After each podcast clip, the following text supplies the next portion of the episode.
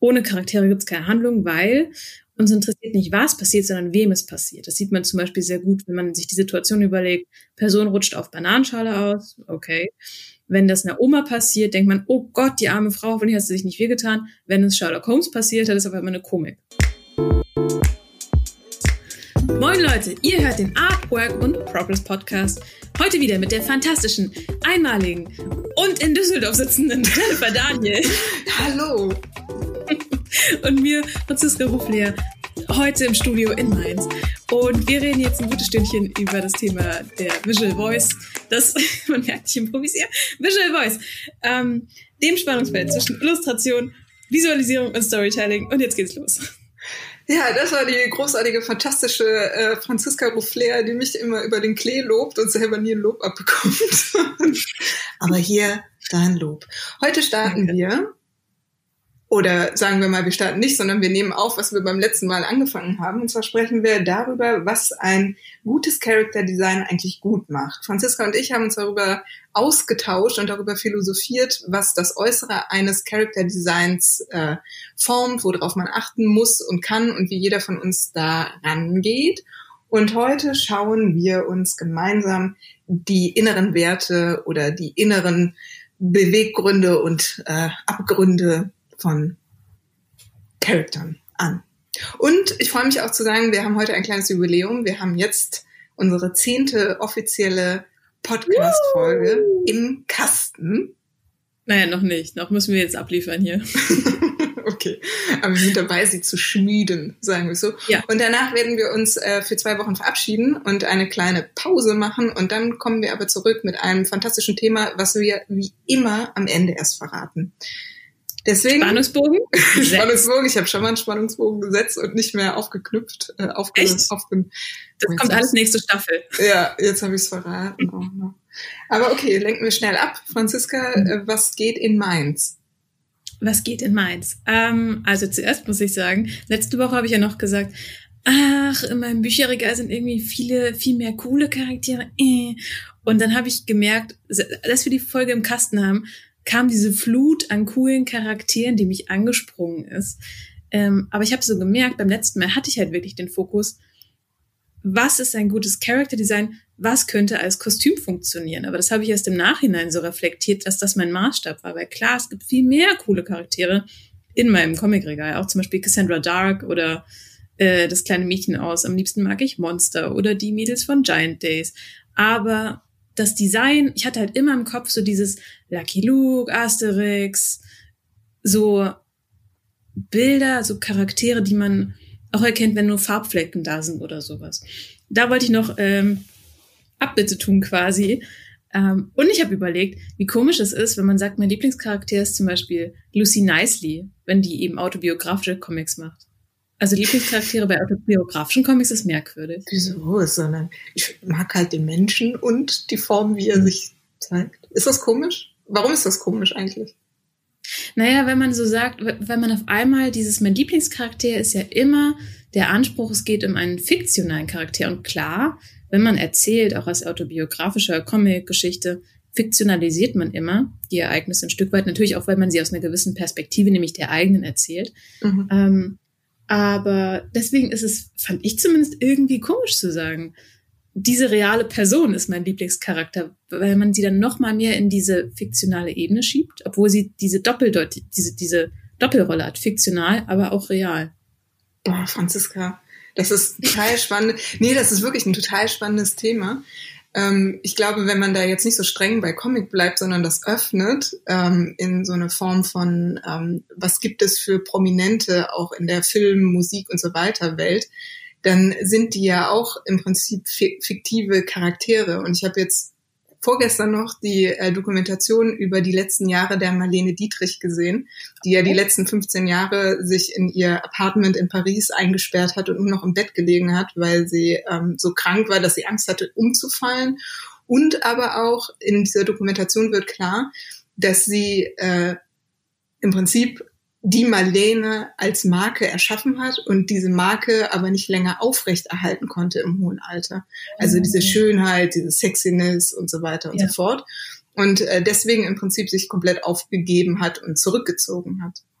das gibt es ja viel bei diesen, also auch hier wieder ikonischen Schauspielerinnen, an die ich gerade denke, sei das Audrey Hepburn oder sei das Lieselotte Pulver oder Romy Schneider, äh, wobei die jetzt nochmal ein Sonderfall ist, ähm, wo man immer diese, diese strahlende Schönheit, meistens dieses fröhliche Mädchenhafte auch hat. Und wenn sie eben aus diesen Rollen rauswachsen, gibt es so einen Bruch in der Wahrnehmung. Ich habe mir nämlich eine Doku über Lieselotte Pulver angeguckt. Sehr gut. Also wir reden einfach nur über coole Frauen in coolen Dokus. Ja. also ich sehe schon, wir haben, wir haben die Woche ferngeschaut. Ich habe aber noch eine Sache gemacht, das wollte ich nämlich auch noch erzählen. Ich habe einen Buchclub gegründet. Nein, warum bin ich nicht dabei? Ich weiß es nicht, es war tatsächlich so eine Schnapsidee. Irgendwann abends habe ich, also ich habe mit einem ähm, Freund, befreundeten Illustrator schon länger den Plan, oh, lass uns mal zusammen ein Buch lesen und drüber reden, weil wir mögen beide Fantasy wahnsinnig gern. Ah. Und dann haben wir einen dritten Freund reingebullied. Wir haben eine WhatsApp-Gruppe aufgemacht und gesagt, hallo du, du hast jetzt einen Buchclub mit uns, freust du dich? Schön. Aber er hat angenommen, er hat das Buch bestellt, wir haben schon einmal drüber geredet und, das spielt nachher noch eine Rolle, wir haben viel über Charaktere gesprochen. Oh, cool. Total spannend. Super, super schön. Wie war denn deine ähm, Woche? Was geht so in, im, im Düsseldorfer Kiez? Ja, im ähm. Düsseldorfer Kiez ist auch eine schöne Überleitung zu dem, was ich äh, jetzt die Woche gemacht habe. Ich verrate es jetzt einfach hier. Ich äh, bastel gerade Babygeschenke, weil viele Freundinnen Babys bekommen und ich finde es manchmal schwierig, was zu schenken. Ähm, weil, man, weil ich immer denke, man schenkt ja auch der Mutter was. Und äh, deswegen habe ich jetzt Entwürfe ja. gemacht von einem äh, Mobile. Und ich war gestern im Kiez unterwegs und zwar äh, in der Druckbar gegenüber von unserem äh, Studio Rabotti. Das ist ein ganz tolles Geschäft. Man kann da ähm, Spraydosen kaufen, also für Graffiti, weil äh, der Patrick und seine Kollegen damals auf äh, Graffiti im Prinzip ihr Business aufgebaut haben, die haben die Dosen verkauft und inzwischen haben die halt eine komplette Druckerei. Und da habe ich alles machen lassen und gestern haben wir auf Holz gedruckt und Sachen gelasert und es sieht äh, ziemlich nice aus. Oh, da möchte ich nachher ein Bild zu sehen. Ist, da hat man direkt Lust, Kinder zu kriegen. So vielleicht schenke ich es auch, ähm, vielleicht schenke ich es auch Menschen ohne Kindern. Kriegen die dann eine große Version? Also weißt du, Babys haben ja so eine ganz kleine Version meistens. Kriegen dann Erwachsene so eine 1 Meter mal 2 Meter Version? Ich weiß nicht, ich glaube, man muss dann Angst haben, wenn dann so Holzbretter durch seinen Raum kreiseln, dass ja. die dich ja nicht erschlagen. Aber kann man, man kann ja, äh, ist ja auch eine Methode, einfach die Idee, die man hat, skalieren. Weißt ja, du? skalieren. Einfach ja, nochmal ja, größer, in größer. Also das ja. habe ich äh, auf jeden Fall jetzt die Woche über gemacht. Das war so mein, mein Herzensprojekt. Äh, Total schön. Vielleicht poste ich es auch, aber ich muss es erstmal verschenken. bevor ja. ich es überall. Sollst es nicht online sehen, bevor sie es in den Händen halten. Ja, stimmt. genau, genau. Erst verschenke ich es, dann zeige ich es. So ist die Reihenfolge. Mhm. Ansonsten, du hast wahrscheinlich gedacht, du bist drum herum gekommen. Wir haben noch nicht über unsere Hausaufgaben gesprochen.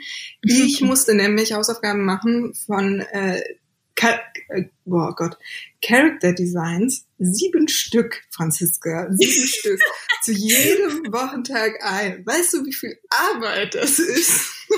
Also das ist wieder das Ding, was wir immer haben. Wir sagen sowas leicht hin und aus irgendeinem Grund hast du einfach gesagt, ja, okay, gut, mache ich. Ja, ich, hab, ich, dachte, ich, ich, dachte, das ist eine fantastische Idee. Es ist äh, total gut. Okay. Ich habe mich hingesetzt, äh, ich habe alle Wochentage auf dem Papier geschrieben und ich habe mhm. daneben geschrieben, was äh, der jeweilige Wochentag sagen würde. Oh, also, das ist doch Also ich habe gedacht, ich fange mal mit so einer Stimmung an, die natürlich von mir selber heraus äh, abgeleitet ja, wurde über den Dialog. Ne? Und man hat so eine gewisse Euphoriekurve, äh, die ganz unten startet, ne, mit äh, Boah, kein Box ist wieder Montag bis hin zum Dienstag. Heute muss ich aber wirklich mal reinhauen, weil man montags alles verschoben hat. Mittwochs hat man immer das Gefühl, jetzt läuft's, ich habe alles im Griff, ich gehe Sport machen, ich bin ein guter, gesunder, aktiver Mensch. Donnerstag denke ich meistens schon, das wäre Freitag und freitags äh, ist halt Wochenende und samstags will man alles machen, was man vorher nicht geschafft hat und sonntags ja. ist man meistens dann so erschöpft, dass man denkt, boah, nee, morgen ist wieder Montag. Und dann habe ich überlegt, was könnten das äh, für Tiere sein, die habe ich dann daneben geschrieben. Ähm, aber ich habe es nicht gezeichnet. Das, das, das Mal weiß wieder. Keiner. Wir haben hier ein Audiomedium. Das, du kannst aber sagen, daneben ist ein Tier. Was ist das denn für ein Tier am Mittwoch? Was ist denn der übermotivierte Mittwoch? Der übermotivierte Mittwoch ist so eine Gazelle, mm, die so ein bisschen so, so panisch hyperaktiv durch den Park läuft. Während der, der Montag ist natürlich so eine, so eine Schnecke, wo äh, nur die Augen rausgucken und äh, nur so eins. ja, genau. Und äh, ja, der Samstag, der alles auf einmal will, ist natürlich eine Krake. Kann man sich jetzt fragen, ist das eine erfolgreich abgeschlossene Hausaufgabe? Aber ich würde sagen, ja. es ist eine abgeschlossene Hausaufgabe.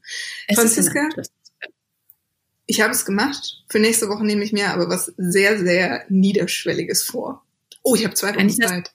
Ich wollte gerade sagen, das ist eigentlich zwei Wochen Zeit. Können wir am Ende nochmal überlegen. Genau. Ähm, ich hatte als Hausaufgabe, ich habe gebastelt und ich habe schlecht gebastelt. Das finde ich ganz wichtig. Wenn ich bastle, geht es nicht darum, dass es am Ende, ähm, dass man den Kleber nicht sieht und das ist so ganz perfekt. Wenn ich bastle, dann nehme ich 90% Malerkrepp und man sieht da Arbeit. Und das macht am meisten Spaß, weil schlechtes Basteln ist richtig witzig. Und ich habe zwei Dinge gebastelt. Eine habe ich dir gezeigt, eine habe ich dir verschwiegen. Das eine ja, jetzt kommt Mystery. Jetzt kommt eine äh, Überraschung. Ich versuche zu beschreiben, was ich sehe. Okay. Nein, das kennst du schon. Ich habe einen, einen Cowboy bzw. einen Cowgirl gebastelt als erstes. Komm, ich screenshotte dich mal. Vielleicht machen wir irgendwann mal so ein Instagram-Handle, heißt das ja jetzt. Und dann soll dieser Moment für immer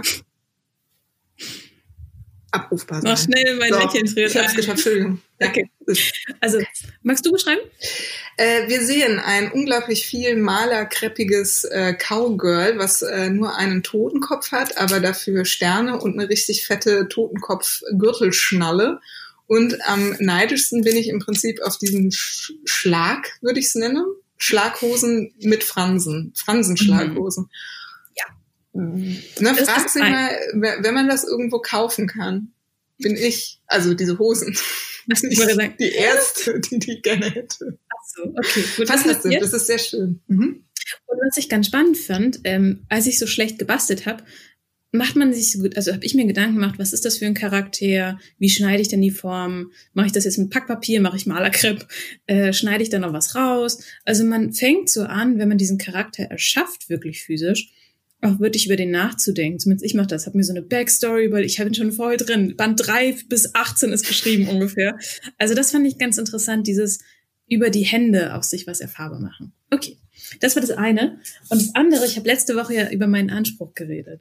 Und dass ich so ein bisschen hadere, weil ich gerade ein bisschen zu viel will, glaube ich, und nicht so gut abschalten konnte. Und dann dachte ich mir, ich bastle meinen Anspruch. weil der Gedanke ist, wenn ich den gebastelt habe, dann kann ich den nehmen in der physischen Form, wenn ich merke, ich krampfe und kann den vor die Tür setzen und sagen, so lieber Anspruch, du bleibst jetzt hier.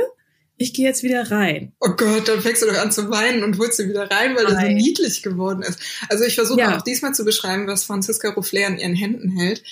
Im Prinzip sieht es aus wie so ein niedlich kleines Vögelchen, was nur aus einem Kopf besteht. Es hat einen äh, Schnabel und eine riesengroße Brille mit so kleinen aus Pappe geschnittenen Kulleraugen.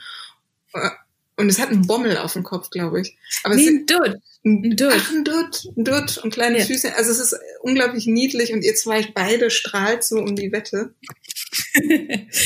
ja, pass auf, weil der Gedanke war, ich habe so angefangen, dann wollte ich erst so einen ganz so einen lebensgroßen Anspruch machen, weil der ist ja so groß. Dann dachte ich, nee, ich bin ja der Chef hier sozusagen, deswegen mache ich den lieber klein. Und dann dachte ich mir, okay, ich möchte ja nicht auf Kriegsfuß mit meinem Anspruch stehen. An sich ist das ja eine sehr gute Eigenschaft. Nur wenn die Überhand nimmt, wie bei vielen Dingen, dann wird's blöd. Und deswegen habe ich die klein gemacht. Dann dachte ich, naja gut, mein Anspruch ist ein ganz schöner Eierkopf. Deswegen hat es auch einen Eierkopf bekommen. Und es ist ja auch irgendwo so ein Nerd, so ein Fachnerd, der halt immer das Beste möchte und dann halt immer so ein bisschen besserwisserisch um die Ecke guckt. Und weil der halt sehr laut in seiner Meinung ist, hat er einen großen Schnabel. Also ich habe so diese Entscheidung, wie ist der Charakter auf das Äußere übertragen. Und diesen Dutt hat er, weil ich habe auch auf den Dutt und ich dachte, naja gut, mein Anspruch ist ja auch ich, ist ja ein Teil von mir, deswegen wollte ich, dass der mir ein bisschen ähnlich sieht. Und so kam es zu diesem kleinen, eierigen Wesen. Aber ich finde den auch ganz putzig. Und ähm, dies, auch hier hat mir dieses schlechte Basteln wieder geholfen, weil halt jedes Mal, wenn ich halt dann da sitze und denke, ah, diese Linie ist nicht gut oder ah, der Arm, ähm, dann, dann denke ich halt an diesen kleinen, dummen Anspruch. Und es ist halt jetzt so ein niedliches Ding. Und ich habe mich damit ein bisschen versöhnt. Ich habe auch überlegt, vielleicht kommen wir da später zu, ob das nicht ein cooler Workshop wäre, dass man gemeinsam schlecht bastelt und so seine schlechtesten Charaktereigenschaften bastelt, um sich mit denen zu versöhnen. Ja, finde ich eine gute Idee.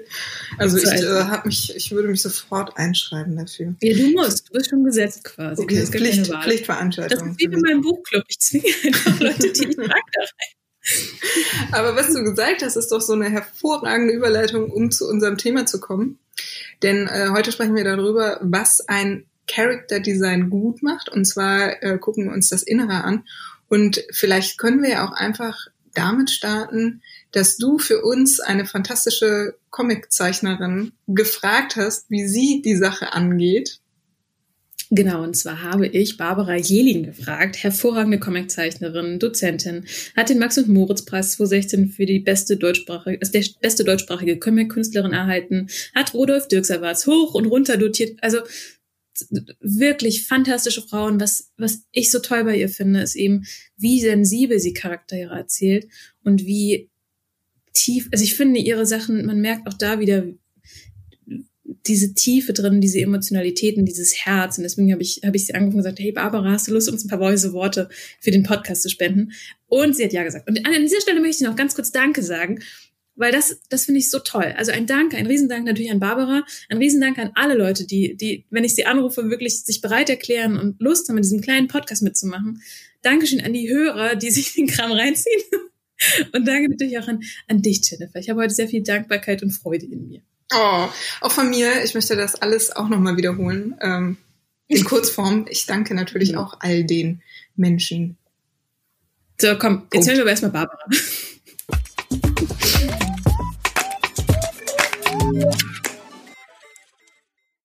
Wie werden Charaktere glaubhaft? Also für mich ist das vor allem eine Frage des Herausfinden und Prozesses. Ähm, ich habe eigentlich nie die Erfahrung gemacht, dass ich eine Figur gezeichnet habe und festgelegt habe, wie die aussieht und welche Charaktereigenschaften die hat. Und das ist dann so geblieben im Verlauf des Zeichnens der Geschichte. Also sowohl des Storyboards als auch der finalen Seiten ähm, das ist beides für mich ein Prozess, der die Charakter immer weiter auch formt, beziehungsweise wo ich die kennenlerne.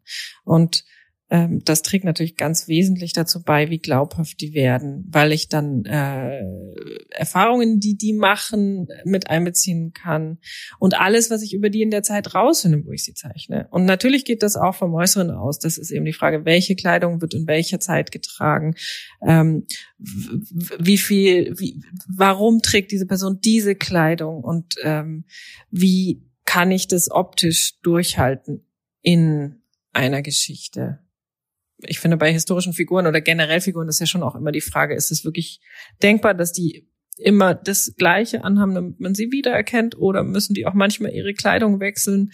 Äh, das ist ja auch so ein Abwägen. Aber ganz viel wird natürlich geformt davon, wie sind meine Figuren? Was, was fühlen die? Ähm, wie verhalten die sich in ihrer Zeit? Und das schaffe ich nur herauszufinden übers Probieren. Also es ist ein ständiges Forschen daran, wirklich die Zeichnung zu machen und dann zu gucken, wie glaubhaft sind jetzt die in dieser Umgebung, in dieser Situation. Und das ist fast so ein, so ein Art Schauspieler manchmal auch zu sagen, okay, ich schaue mir die jetzt an und überlege mir, jetzt kann ich ein bisschen rausfinden, was die sagen können. Jetzt kann ich die sprechen lassen. Der Dialog ist natürlich auch eine Form der Charaktergestaltung. Äh, und das ist anstrengend, weil das bedeutet, dass ich auf meine Charaktere nacharbeiten muss, weil ich erst vielleicht nach 100 Seiten rausgefunden habe, wie die wirklich ausschauen. Deswegen brauche ich immer eine Technik, die noch bearbeitbar ist. Aber es hilft mir eben, dieser Lebendigkeit des Prozesses zu folgen. Was ich besonders schön finde an dem was Barbara gerade gesagt hat, oder es ist auch was Beruhigendes, ist, dass sie nochmal betont, wie prozesshaft es ist, einen Charakter zu designen. Das ist ein bisschen auch, wie wir letzte Episode schon gesagt haben, man macht nicht nur eine Zeichnung und dann ist das Ding im Kasten, sondern sie beschreibt ja dieses Kennenlernen des äh, Charakters als gesamten Prozess, also in Form von da findet erstmal eine Recherche statt, wo befindet sich der Charakter, wo spielt der etc. Und dann ähm, ändert sie ihn auch immer wieder. Und das finde ich total toll. Und es erinnert mich auch ein bisschen an deine Hausaufgabe, die du da hattest, wo du so im Prozess dich mit deinem Anspruch als Charakter auseinandergesetzt hast. Stimmt. Ja, hast du recht. Mir ist auch, tatsächlich so ein richtiger Stein vom Herzen gefallen. Ähm, ich habe nämlich gerade tatsächlich beim Huhn eine, eine Stelle, wo ich noch meinen Charakter, ich habe schon mal drüber geredet, auf der Seite arbeiten, ist eigentlich was, was man vermeiden sollte. aber vielleicht ist es gar nicht vermeidbar, dass man noch mal reingeht. Das ist halt leider der Part, der nie so richtig viel Spaß macht, weil man hat schon diese Kraftanstrengung gemacht und sagt, ah, komm, der, der Stein ist hochgezogen, aber der, der ist noch nicht ganz oben auf dem Berg. Man muss jetzt noch mal ran. Aber das finde ich auch interessant, dass dieses, was ich, was ich als, als Bildautor, Bildautorin über den Charakter herausfinde, ändert auch, wie die Person aussieht. Das ist halt so toll bei, beim Kreieren von Dingen oder beim, auch bei Bildmedien. Alles, was du siehst, alles, was du hörst, alles, was du über den irgendwie siehst, siehst spielt irgendwie entweder eigentlich in den Charakter oder in die Handlung rein oder entdeckt was über den Charakter. Wahnsinn. Ende. Nein. Ende. Ähm, weißt du, wen wir noch nie genannt haben, glaube ich, in dieser äh, gesamten Podcast-Geschichte? Wir haben, glaube ich, noch nie Scott, Mac Scott McCloud genannt. Kann das sein? Ja, aber das müssten wir. Das ist doch der Papst. Genau, das ist der Papst. Das, wie funktioniert eigentlich ein Comic? Und äh, jetzt in dieser zehnten Episode möchte ich gerne einmal äh, den Papst erwähnen. Denn in seinem Comic Making Comics hm, wie der Name schon sagt. Es ist ein wirklich gutes Grundlagenwerk. Das würde ich auch jedem ans Herz legen. Ich finde, das ist sehr gut. Hm? Genau, also für alle, die im Prinzip Comic machen wollen und nicht wissen, wie oder grundsätzlich sich damit auseinandersetzen, ist das auf jeden Fall ein Muss im Bücherregal. Ein Muss. äh, was er auf jeden Fall in dem Band äh, Making Comics sagt, und zwar im äh, Chapter 2, Stories for Humans, ist eben dieser Dreiklang an äh, Dingen, die ein Charakter braucht. Also einmal ist es halt ähm, äh, die visuelle Erscheinung, aber auch das innere Leben und dann halt ähm, ex, äh, expressive Traits, also wie verhält er sich, wie spricht er und so weiter. Und genau dieser Punkt innere Leben finde ich interessant, weil äh, er das nochmal aufdröselt und uns im Prinzip nochmal vor Augen führt, dass alles, was wir, was uns als, als Mensch umgibt, uns prägt. Und das heißt, wenn man ähm, eine Geschichte schreibt und überlegt, diese Geschichte aus dem ähm, Charakter herausgetrieben zu schreiben und da kommt ein Konflikt auf meinen Charakter zu. Und umso besser ich meine, meinen Charakter kenne, umso eher weiß ich, wie er auf diesen Konflikt reagiert. Also wenn du zum Beispiel, ähm, fällt dir ein gutes Beispiel ein, wie man äh, für Unterschiede, wie man auf einen Konflikt reagiert. Wenn ich jetzt zum Beispiel ähm, was sagt ja, zum Beispiel, also eine Gruppe von Freunden sitzt im Restaurant und alle, alle Teller kommen schon bis auf eine Person. Und es gibt ja ganz viele verschiedene Möglichkeiten, da zu reagieren. Vielleicht ist die eine total genervt, weil die den ganzen Tag noch nichts gegessen hat. Also wo die so herkommt, wenn du so im Kleinen ist das ein Beispiel, das funktioniert? Nee, ich meine das sogar noch viel, nee. viel größer. Viel, viel größer. größer. Weil ähm, dich, dich prägt ja im Prinzip auch deine Erziehung. Und äh, stell dir vor, du bist ähm, du äh, bist in Armut aufgewachsen und ähm, hast das Gefühl, du verlierst eigentlich äh, jeden, jeden Wettkampf. Und im mhm. Gegensatz, du bist irgendwie äh, jetzt, um so Rollen oder so Geschichtsgeschichten zu erzählen, oder du bist halt so der Gewinnertyp, du kommst aus einer reichen Familie und alles gelingt dir. Ja, und dann lässt du die beiden einfach nur einen äh, Wettkampf laufen, also einfach nur ein, ein Rennen. Dann ist mhm. ja die, ähm, die, die, die, die Einstellung, mit denen mein Charakter in dieses Rennen geht, komplett unterschiedlich. Ne? Also der Verlierer mhm. wird wahrscheinlich erstmal denken, oh, ich, ich äh, werde das nicht schaffen, ich habe noch nie was gewonnen, ich habe schlechte Schuhe und so weiter. Das sind ja mhm. alles Story-Bruchstücke, die dann dazukommen, während der Gewinner vielleicht sich auf einer anderen Seite wägt und vielleicht auch eher denkt, verdammt, ich muss diesen Wettkampf wieder gewinnen, ähm, ich darf nicht enttäuschen und äh, oder er ist vielleicht hochmütig. Also das heißt, wir reden im Prinzip über eine Backstory, die davor passiert ist. Ja. Und entsprechend ich reagieren hab, die Figuren. Ich habe mal ähm, mit meiner Schwester ein ganz interessantes Gespräch geführt. Die kommt aus dem Schauspielerbereich, also hat auch eine Schauspielausbildung gemacht. Und ähm, ich habe mich mit ihr über einen Charakter beim, beim Huhn unterhalten. Und sie hat ganz interessante Fragen gestellt, weil sie halt andere Herangehensweise hat. Zum Beispiel so Fragen wie, denkt diese Person im tiefsten Innern, dass sie ein guter oder ein schlechter Mensch ist? Oder was denkt die so von sich?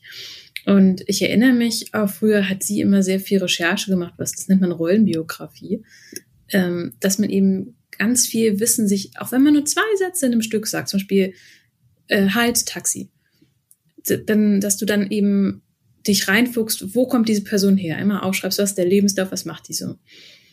Und das alles ist der Background, den du nutzt, um diese Sätze als logische Konsequenz dessen, was allem, was zuvor passiert ist, zu sagen. Zum Beispiel sei das jetzt, meine Frau liegt im Krankenhaus, halt Taxi, ich muss jetzt wirklich ganz schnell dran hin. Oder sei das, äh, keine Ahnung, ich bin echt müde von der Agenturarbeit. Ich habe schon 20 Jahre Knechtung in Agenturbetrieben hinter mir. Äh, halt Taxi. Also, dass diese, diese Glaubhaftigkeit auf diesem Background beruht, auch wenn du ihn nicht heranziehst dafür. Also es ist quasi unsichtbare Arbeit, die du machst. Und das gibt es bei Charakteren auch. Genau, es gibt ja auch ähm, im Internet, ich weiß jetzt gerade die URL nicht, aber vielleicht reichen wir die nach. Ähm, Seiten, wo so ein kompletter Backstory-Fragenkatalog oh, ja. einen angeboten wird, wo du sämtliche Fragen über deinen Charakter beantworten kannst, die du natürlich vielleicht niemals für deine Geschichte verwendest, aber die interessant sind, die zu beantworten. Also wenn du zum Beispiel weißt, dass dein Charakter irgendwie eine Hausstauballergie hat äh, und du schreibst eine Horrorgeschichte und es werden die Laken von den staubigen Möbeln gezogen, dann weißt du halt, wie dein Charakter reagieren würde. Dann hat die einen anderen Horror. Ich persönlich finde es aber gar nicht, also das ist ein Ansatz, sehr akribisch ranzugehen. Ich habe einen Blick, da ziehe ich gleich noch was zu, in ein altes Lehrbuch von mir geworfen, das ich zur Studienzeit hatte, und zwar Writing for Emotional Impact ähm, von Carl Iglesias. Und da wurde das als Frankenstein-Methode beschrieben. Also dieses, du hast lauter kleine Biopunkte, der wurde dann geboren, Allergien diese, Unverträglichkeiten diese. Ähm, und du, du, du nähst das so zusammen. Und ich habe überlegt, wie gehe wie geh ich denn persönlich an so einen Charakter ran? Und meistens, ich glaube, es ist eher so eine Zwiebelmethode. Ich schäle so das an Zwiebel oder das gerade weg, was ich brauche. Aber ich lasse mir oft noch sehr viel Raum, um den Charakter zu entdecken und auch flexibel zu sein. Wie machst du das? Mm. Ich, also ich muss ehrlich gestehen, ich habe auch nicht mich hingesetzt und erstmal die ganze äh, Backstory-Fragen beantwortet. Ich habe die nur mal überflogen. Ähm, genau, was ich gemacht habe, ist so, dass ich in meiner Geschichte, ich hatte das, glaube ich, irgendwann schon mal erwähnt, die Geschichte heißt das Gutachten und die spielt in Bonn und das Ganze ist so ein bisschen angelehnt an Figuren aus äh, meiner Familie. Das heißt, mein Hauptprotagonist so ein bisschen erdacht, wie mein Großvater hätte gewesen sein können, den ich aber nicht kannte. Das heißt, ich habe im Prinzip versucht, durch andere Personen so ein bisschen herauszufinden, wie wo mein Großvater war und habe mir andere Männer seines Alters etc. im Internet, in Interviews etc. rausgesucht und geguckt, wie reden diese Männer, die alle die gleichen Erfahrungen gemacht haben. Zu wissen ist halt, dass mein Protagonist, Herr Martin, Kriegsvet Kriegsveteran ist und äh, in den 70ern so ein sehr traumatisierter Typ ist, in sich gekehrt, ein Alkoholproblem hat etc. Und dann habe ich versucht, sämtliche Informationen zu sammeln. Also A, natürlich aus dem persönlichen Umfeld, aber B, auch darüber hinaus, indem ich Artikel und so weiter gelesen habe, ähm, die die Person betreffen könnten oder Personen, die ihm irgendwie entsprechen. Um dann immer so wieder beeindruckt von deiner Recherche, wirklich. Es war ein bisschen manisch, muss ich sagen, aber ich hoffe, es hat sich am Ende gelohnt. Aber das ist, das ist ja auch ein probates Mittel ähm, zu sagen, ich gucke, was gibt es in meinem Umfeld für Menschen oder vielleicht auch mich selber und kann ich aus mir selber oder den Menschen aus dem Umfeld ähm, mir Dinge, Charaktereigenschaften etc. entlehnen, um die in meine Geschichte reinzusetzen oder daraus eine. Geschichte zu machen. Absolut probates Mittel. Ich meine, das gibt es ja bei vielen. Ich glaube, bei vielen großen Romanen wird ja auch gesagt, ja, das ist mein alter Chemielehrer, aber ich habe den dann nochmal abgewandelt, angepasst. Da sind wir wieder beim Fiktionalisieren von realen Menschen und realen Ereignissen. Also gucken, wen gibt's wirklich, was kann ich mir daraus abzwacken? Ähm, man wird auch immer Charaktere, die man schafft, werden immer einen kleinen Teil von sich selbst haben. Aber wenn ich so raushöre, es gibt eigentlich zwei große Schulen. Das eine ist dieses sehr vom Kopf her gehende Aufschreiben, welche kleine Ereignisse gibt's, welche, nicht kleine Ereignisse, welche ähm, Fakten, welche kleinen Bits und Pieces Blutgruppe, was auch immer. Und das andere ist eher so ein Bauchansatz. zu sagen, wie fühlt sich der Charakter an, was sind klar prägende Ereignisse, die brauchst du so oder so, also warum ist der Charakter so? Oder damit man so ein Gefühl bekommt, wie verhält er sich, muss man natürlich wissen, wo kommt er ein Stück weit her. Aber alles, was so Detailfragen sind, wie Blutgruppe, wie mag die Person Kohl, äh, rutscht sie gerne von großen Plätzen runter, das dann so zu vernachlässigen wird on the way erdacht. Möglicherweise ist das auch so eine richtig schöne Prokrastinationsfalle, ne?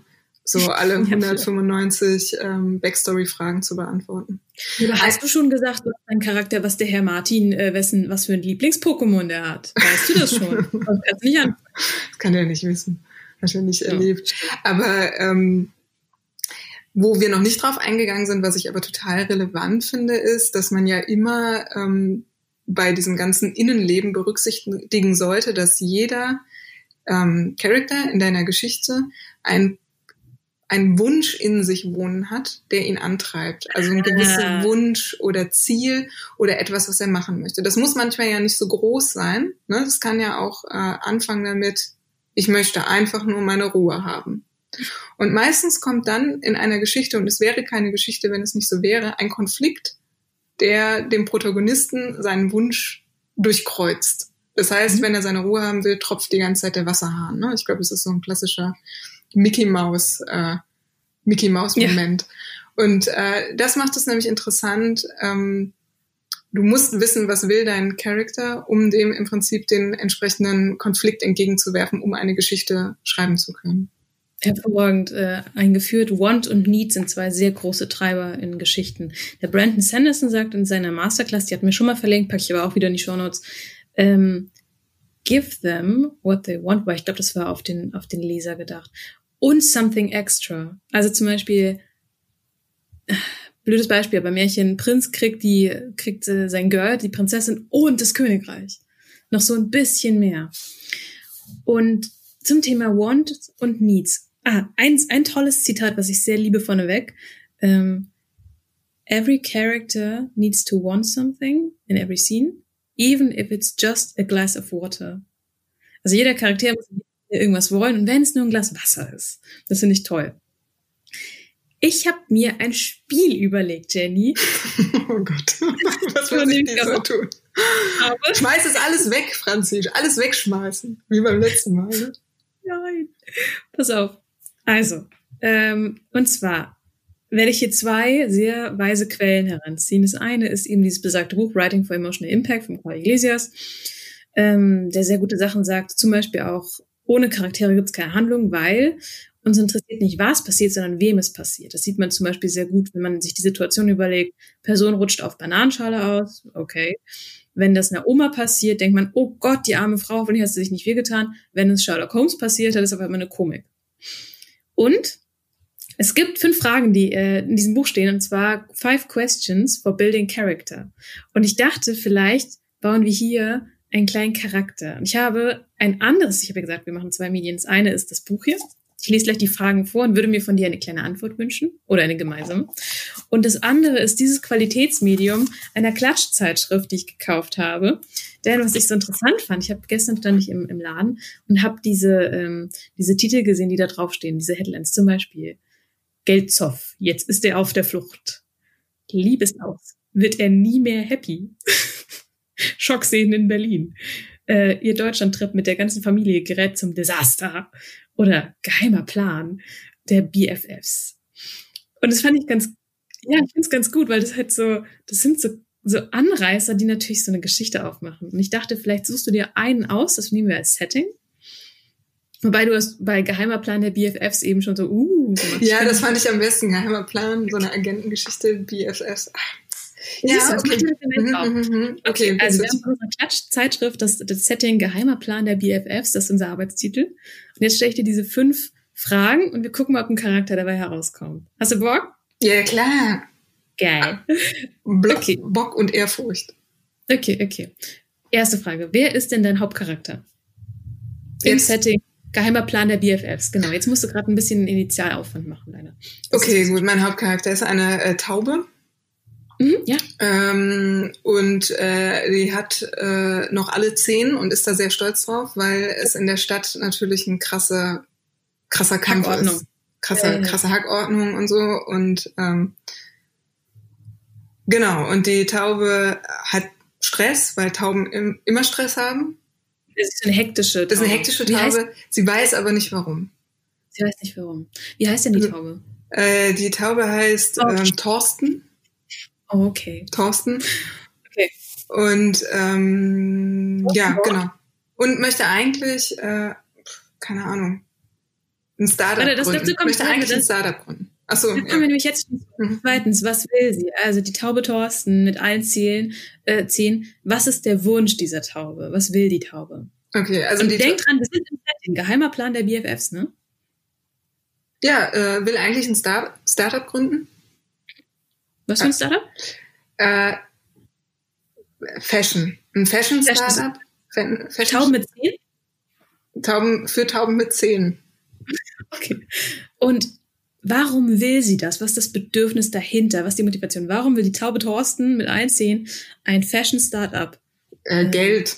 Geld und Anerkennung. Ganz niedere Triebe. Ah, Anerkennung ginge jetzt. Weil genau, wir gehen jetzt eine, ein, wir fahren mit dem Paternoster einmal runter. Da geht es darum, was ist die, die, was gibt das der, wenn sie das hat? Anerkennung, ja. Geld funktioniert nicht, das ist eher so Sicherheit, weil sie dann halt auskommen kann. Ähm, oder, oder halt Anerkennung, weil sie sich geile Taubensportwagen kaufen kann. Ja, ja, ja, darum geht's ja, ne? Also es geht um Anerkennung und anerkannt zu werden, um dann mit dem geilen Taubensportwagen Okay. über die Köh zu fahren in Düsseldorf. Vierte Frage. Was passiert denn, wenn, wenn die Torben, Thorsten, Thorsten. was passiert, wenn sie scheitert?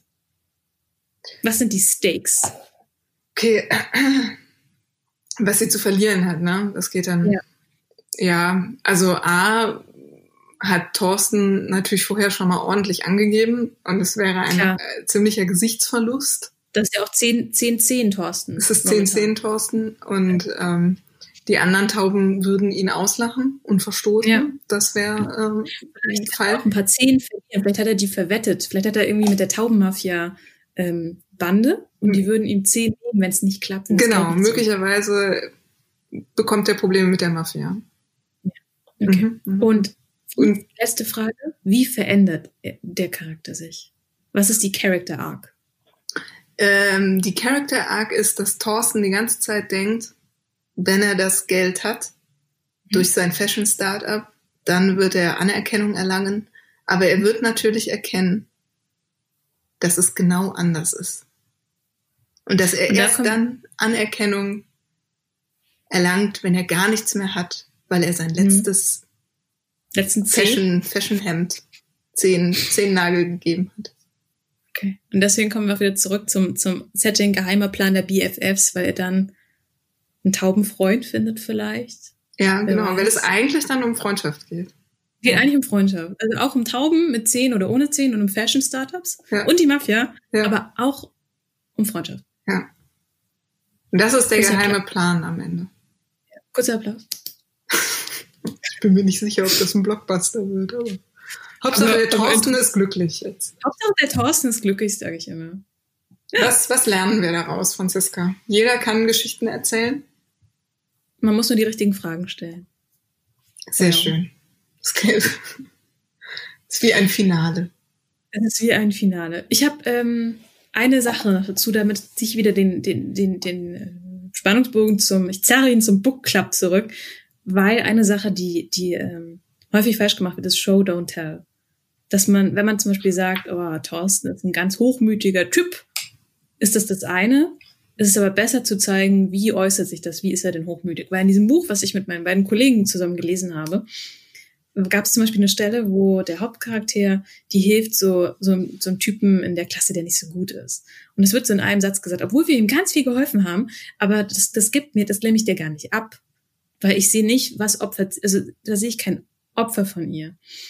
Wenn ich hingegen sehe, ah, jetzt sitzt sie schon, im, wird zum dritten Mal erzählt, dass sie mit dem Typen zusammensitzt, um dem zu helfen, wenn sie vielleicht ihre eigene Studienzeit dadurch nicht ganz einhalten kann, wenn sie vielleicht Abstriche machen muss, dann sehe ich darin das Opfer und dann sehe ich, darin den edelmütigen Zug. Sonst ist es so, okay, ich, ich connecte damit gar nicht emotional. Das ist tatsächlich auch eine der wichtigsten Aufgaben eines Autors, emotionale Connection zu den Charakteren herzustellen. Oh, ist das, ist das nicht eine schöne Überleitung, um nochmal Barbara Jelin zu fragen, wie sie das äh, macht in ihrem Ganz genau. Werken? Und los. Wie gehe ich an einen Charakter ran? Vielleicht noch, es ist wirklich ähm, ein Mischverhältnis aus allem. Also Recherche bedeutet Bildrecherche, Quellenrecherche, alles, was ich rausfinden kann über diese, egal ob die fiktiv ist oder oder oder mal existiert hat oder existiert, das ist wurscht. Also in ihrer möglichen Umgebung sie so rauszufinden, wie ist diese mögliche Umgebung und weshalb, was ist die Konsequenz auf den Charakter? Ähm, was ist, also Mai, wenn das halt eine Natur ist, dann braucht die Stiefel, die da durchlaufen können. Ganz simpel, ne? Also, und sich dann dieses sich einfühlen ist natürlich auch was Wichtiges, aber das passiert ja dabei, wenn ich über die Figur forsche. Und letztlich dann das Zeichnerische. Ähm, schon auch zu probieren, was kann ich mir gut merken was funktioniert eben ganz simpel solche Sachen wie Brillen oder sowas, etwas, was einen Wiedererkennungseffekt hat. Natürlich ist das auch Teil von einem guten Character Design.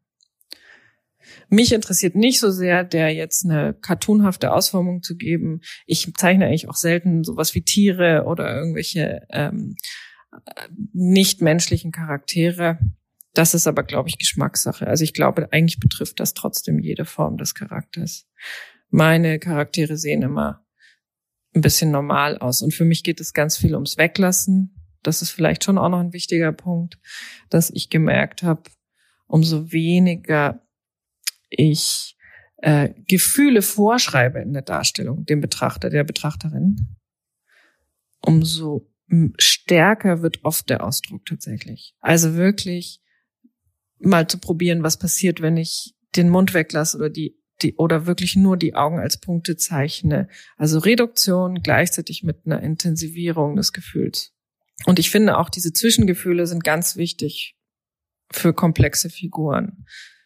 Heißt eben nicht ausschließlich extreme Gefühle zeigen, sondern Zweifeln, Abwarten, Verwirrung, Zögern, äh, Unsicherheit, Langeweile, diese ganzen Sachen finde ich ganz wichtig, ganz stark für eben tatsächlich eine echte, glaubhafte Charakter.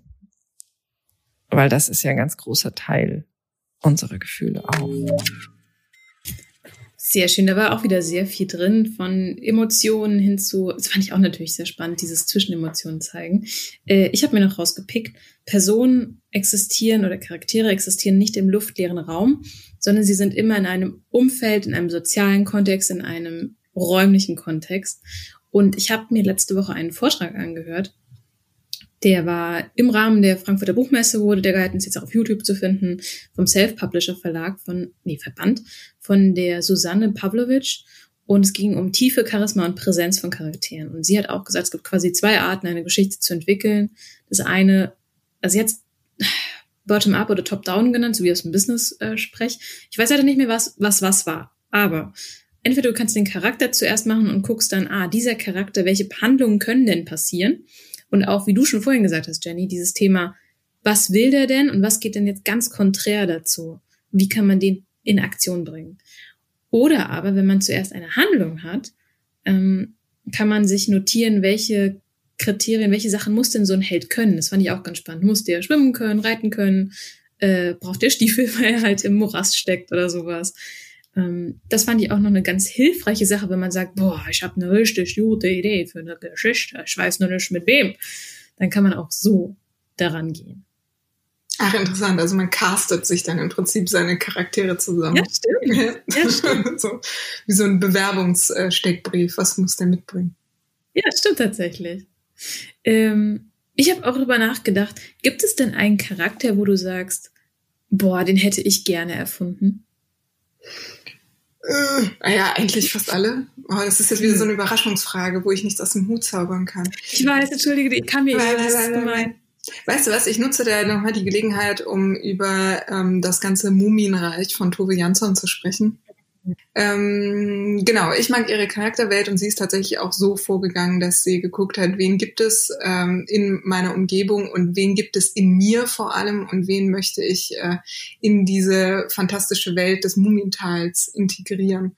Und das finde ich schön, dass sie da so eine fantastische Welt hat, aber so sehr wirklichkeitsnahe Charakter und menschliche Züge in diese verschiedenen Personen reingesteckt hat. Ist auch total schön, wenn man sich vorstellt, hier ist meine fantastische Welt. Wen lade ich denn ein, da reinzukommen? Genau. Das ist irgendwie ganz schön.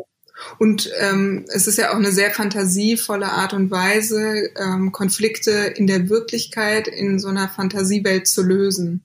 Also ich glaube, der eine Band, ähm, oh, jetzt fällt mir das nicht ein, mit dem Kometen, da geht es ja auch ganz stark um das Kriegstraumata und um das, was im Zweiten Weltkrieg passiert ist, nur in Form äh, eines Kometen, der eben auf das Mumiental zurast.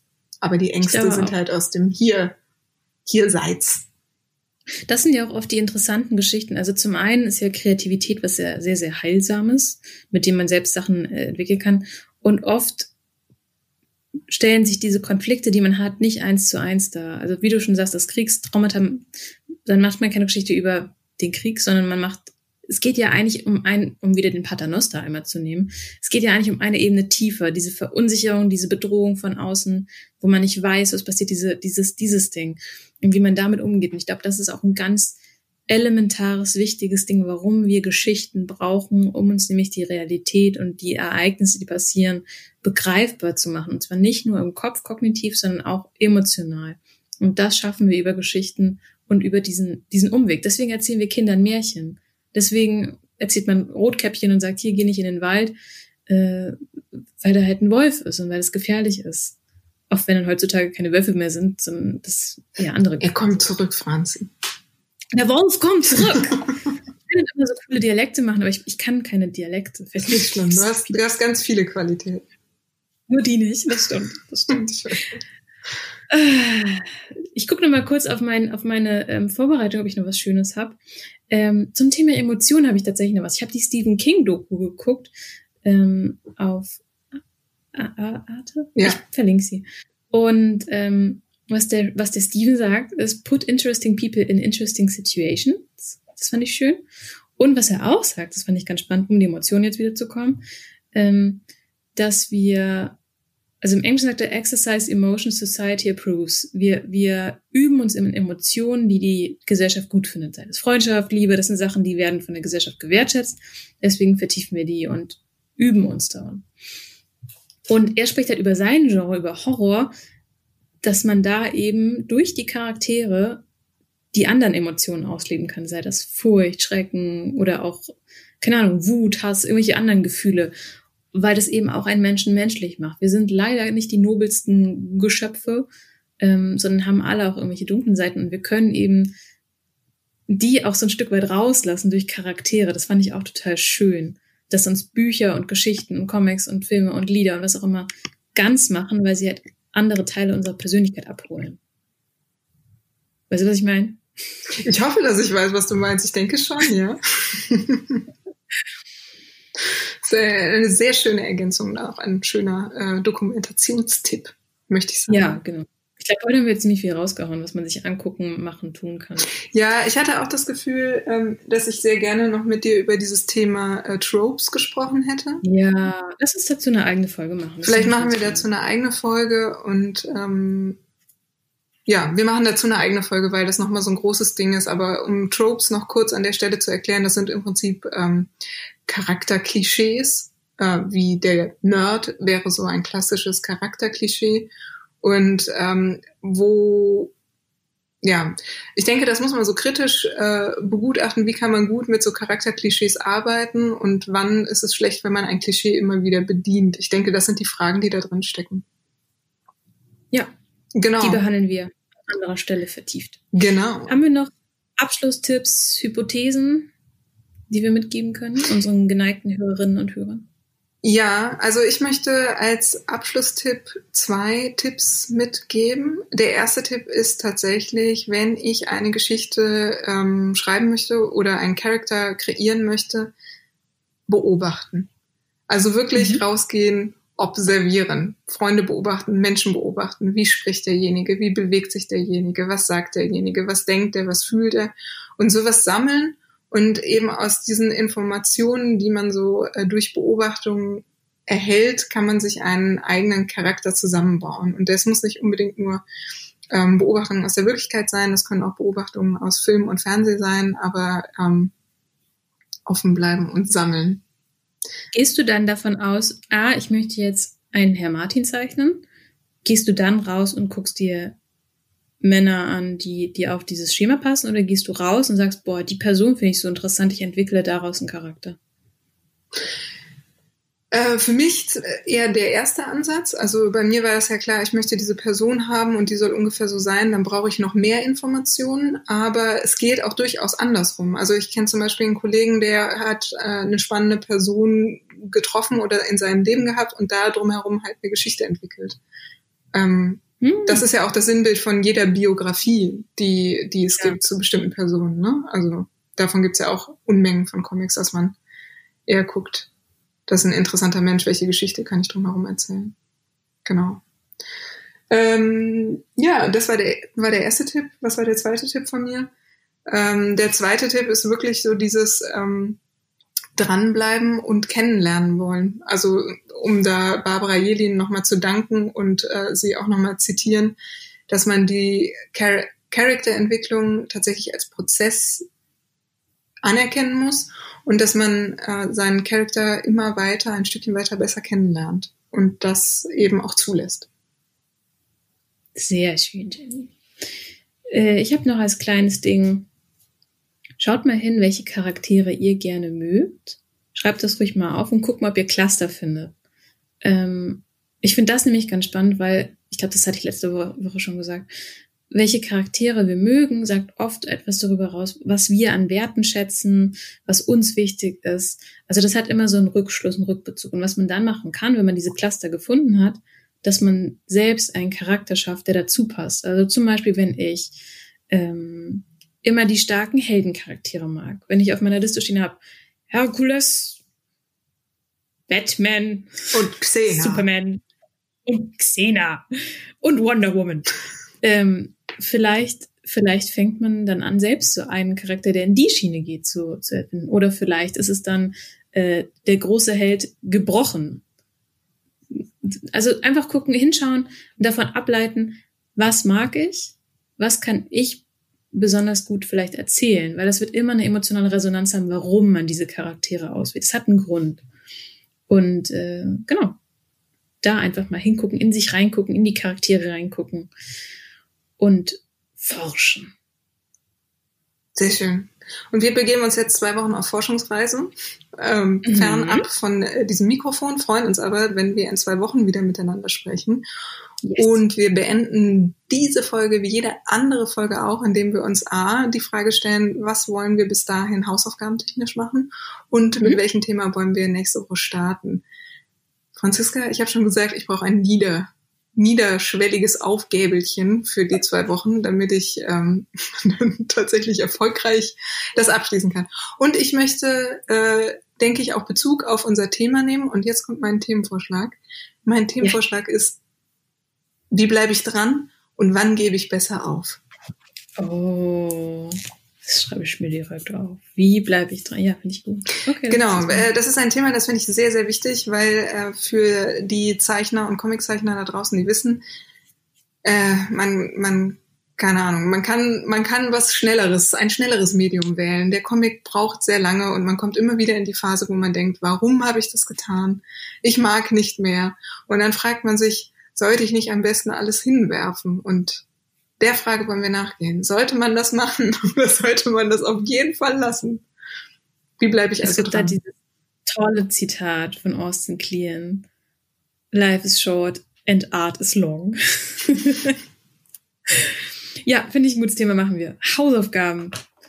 Was machst denn du? Bin ja, ich mache jetzt irgendwas, wo ich auch dranbleibe, würde ich sagen. Ähm, ah, okay.